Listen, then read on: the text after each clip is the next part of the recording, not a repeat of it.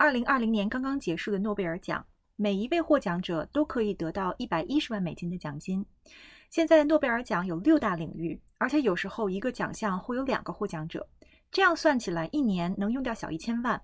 那么从一九零一年诺贝尔奖创办开始，到现在已经颁了六百零三次奖。那问题来了，这一百多年来取之不尽、用之不竭的奖金是从哪儿来的？这里是一九八八经济课外题。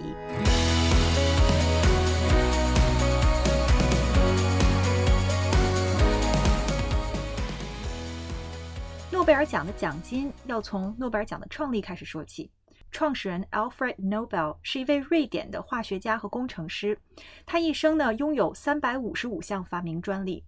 并且在欧美等五大洲二十多个国家开设了约一百家公司和工厂，因此他生前积累了巨额的财富。一八九五年，诺贝尔先生立遗嘱，决定将其遗产的大部分作为诺贝尔基金的起始资金，然后每年的利息所得作为奖金颁发给诺贝尔奖的获奖者。这份遗嘱吧，其实，在一百多年以后的我们听起来好像还好。但在当时超级轰动，当时还有几个挺有意思的八卦。首先，诺贝尔先生的家人起初极其反对这个遗嘱。诺贝尔先生呢自己不婚不育，但是呢，他们家里的其他人还是希望钱给家里留着，不要拿出去设立什么基金和奖项。这在当时听来几乎是天方夜谭。而且不仅如此，他最初指派的基金执行人也不愿意出来执行，就大家都不愿意理他。因此，诺贝尔先生一八九六年去世，但是诺贝尔奖一九零一年才开始正式举办，中间也是经历了几经波折。而且，另外吧，现在都说诺贝尔先生是化学家和工程师，但是他其实绝大部分的收入都来自于炸药的专利和制作，所以当时的大众认为他就是一个战争与军事武器的发明人，就是众人指着骂那种。因此，有质疑的声音就说，他设立诺贝尔奖，尤其是诺贝尔和平奖，给在军备废除和缩减上有重要贡献的人颁奖，其实是在为他生前的名声做弥补。但即便他真的有这一层意思，诺贝尔奖在后世所产生的影响，其实也远远超过了人们的预期和为他生前的名声做弥补的这个功能。那么，我们回到今天这一集最主要的主题，就是诺贝尔先生当时的遗产。到底有多少？根据诺贝尔基金会的官网，当时诺贝尔先生留给基金会的遗产是三千一百万瑞典克朗，但这个是一八九六年，而且加入通货膨胀的话，如果我们算到二零一九年十二月，这些钱应该是值十八亿瑞典克朗，换成美金的话就是两亿美金左右。这个听上去还是挺多的，但问题是吧，两亿美金听上去它只是多而已，如果除以一百二十年。每年其实也就一百六十万美金，这才比一个人的奖金多一点点，就吃老本根本不够花。而且如果你倒着推，如果这个基金会可以完美的运行，那每年取出来的变现的利息，它肯定要大于或者等于花费的奖金以及它的其他一些成本。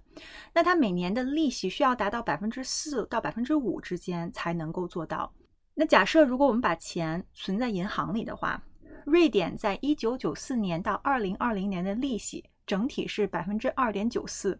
而且最倒霉的是二零二零年直接是负的零点二五，那这就形成了第一层挑战，就是基金会需要投资有道，每年能拿出来足够多的现金支付给诺贝尔奖的获得者，不管经济大环境是好是坏，也不管政府的利率是多少。这就跟我们个人的投资目标很接近，就是我们也希望能够，不管在大环境好还是坏的情况下，为自己的家庭也好，公司也好，投资有道，这样呢才能一直有收益。那第二层挑战呢，是在基金会创立之初，绝大多数的有钱人的资产，它不是准备好的现金，它有很多不动产，还有各种形式的资产。尤其是诺贝尔先生生前在满世界建工厂投资，那他一定是各地都有各种各样形式的存款和资产，这就使得遗产变现当时很麻烦。最重要的是，如果你想把海外的资产取出来，然后带回瑞典，有一些国家是需要缴纳遗产税的。当时，一八九五年，诺贝尔先生签署这份遗嘱的时候，人在巴黎，而且他大部分的现金也都存在巴黎的银行里。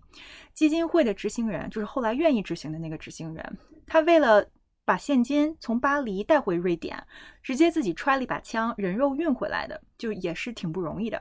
那么诺贝尔基金会到底是如何投资的呢？在这里声明一下，我的信息来源都是诺贝尔基金会官方发布的年报，我看的是最新的一期 The Nobel Foundation Annual Report 2019，在 Financial Management 那一章开篇。就明确的说明了基金会的目标是每年达到百分之三点五的收益，且是在根据通货膨胀调整之后的。诺贝尔基金会的投资由几大组成，百分之四十四的投资是在 MCI All Country World Index，其实也就是民生指数当中的 ACWI Index，百分之十一是瑞典本地的 Six Return Index，百分之十呢是瑞典的国债，这个词儿我完全不知道怎么读，所以我就不读了。接下来百分之十是民生指数房地产，以及最后百分之二十五的对冲基金。那么除了瑞典本身的那两个指数以外，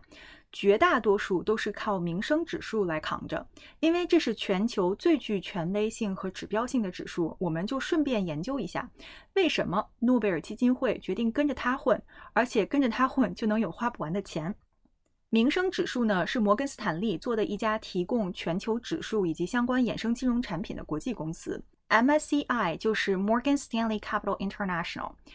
民生旗下呢有非常非常多的指数，最出名的也是占诺贝尔基金会百分之四十四的那个指数，就是 ACWI。它包含了二十三个发达市场和二十六个新兴市场，这样听吧特别抽象，但是你其实对比一下其他指数，你就特别好理解了。其他的指数有民生美国、民生欧洲、民生新兴市场以及民生全球。当然了，民生指数不是只有国家指数这种分法，它还有什么房地产指数啊、市值加权指数、策略指数以及定制指数等等，就很复杂。但是这个都不是我们今天讨论的重点，我们就专门看这个 ACWI。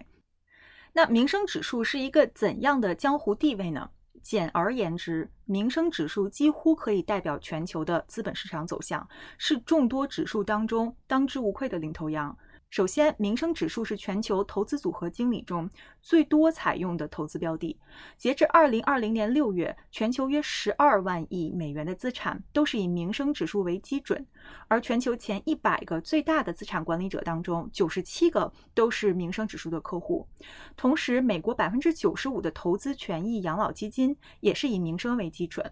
由于民生指数呢都是以美元计价的，所以其实也很方便全球的资产管理者和投资人用作参考。那如果民生指数这么厉害，它的表现到底如何呢？根据民生指数的官方发布的报告，从两千年起到今年，它平均年收益是百分之五点三一，就哎，果然很符合诺贝尔基金会的标准哈。过去十年，就是从二零一零年到二零二零年，平均年收益是百分之七点九，这一下比那个二十年高了非常非常多。但是可以理解，因为零八年毕竟是一个全球范围的打击。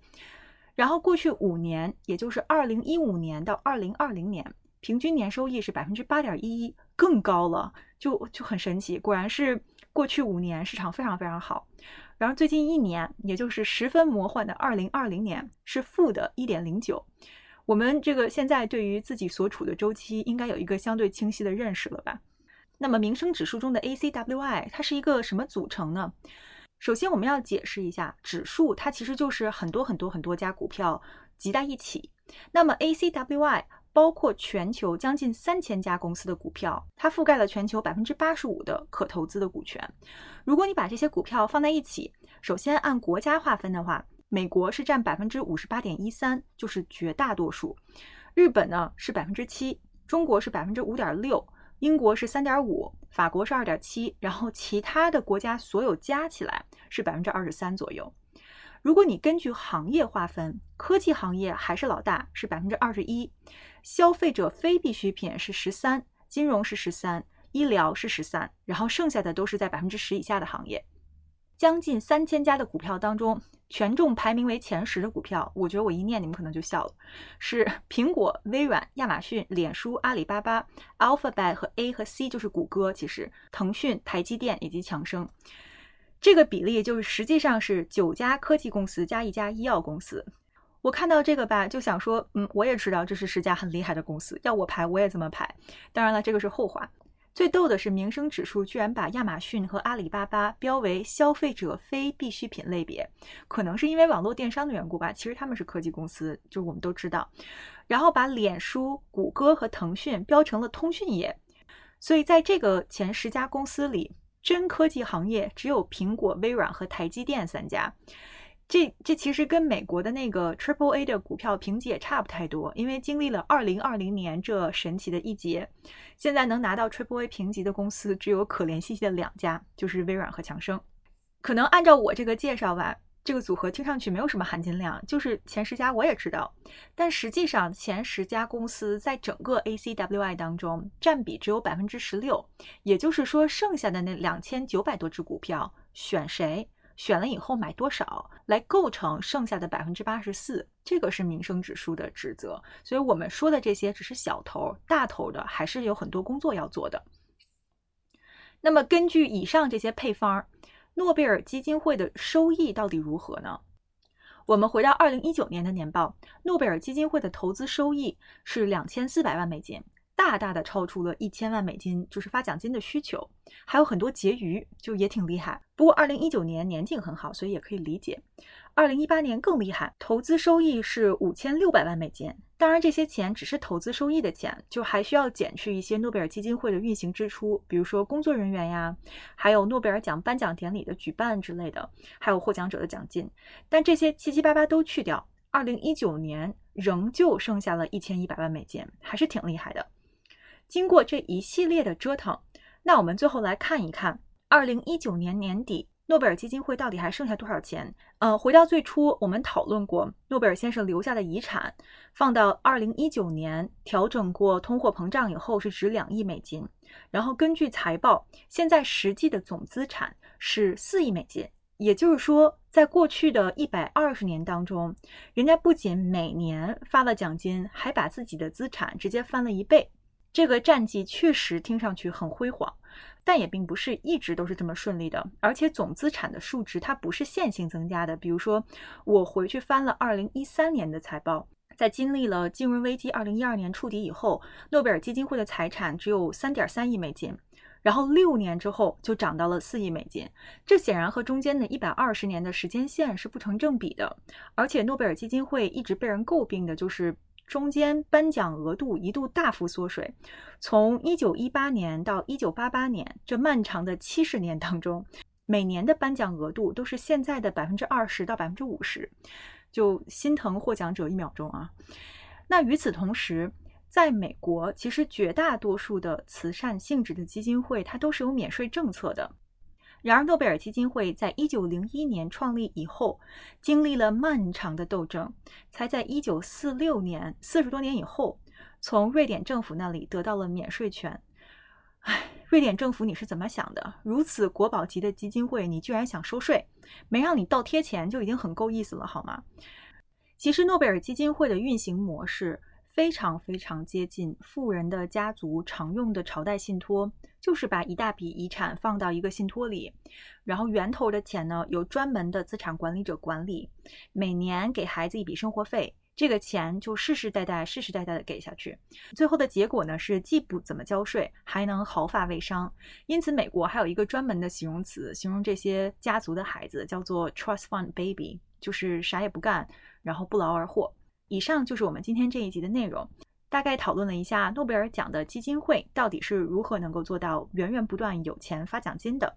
它的模式呢，其实对我们来说还是挺有参考价值的。如果我们按照这个模式来经营自己的投资，应该也是一条比较可取的路。另外呢，在片尾说一句，呃，美国大选尘埃落定，拜登先生当选。接下来总统换届，那么税改一定是在所难免的。很多富人其实现在已经开始着手把钱藏到了慈善信托里，所以这一集的内容还真的是啊，挺赶得上时候的。至于它和我们之前提到的朝代信托有什么不同，这个我们有机会可以再开一集细说。以上就是今天的节目，感谢收听一九八八经济课外题，我们下期节目再见。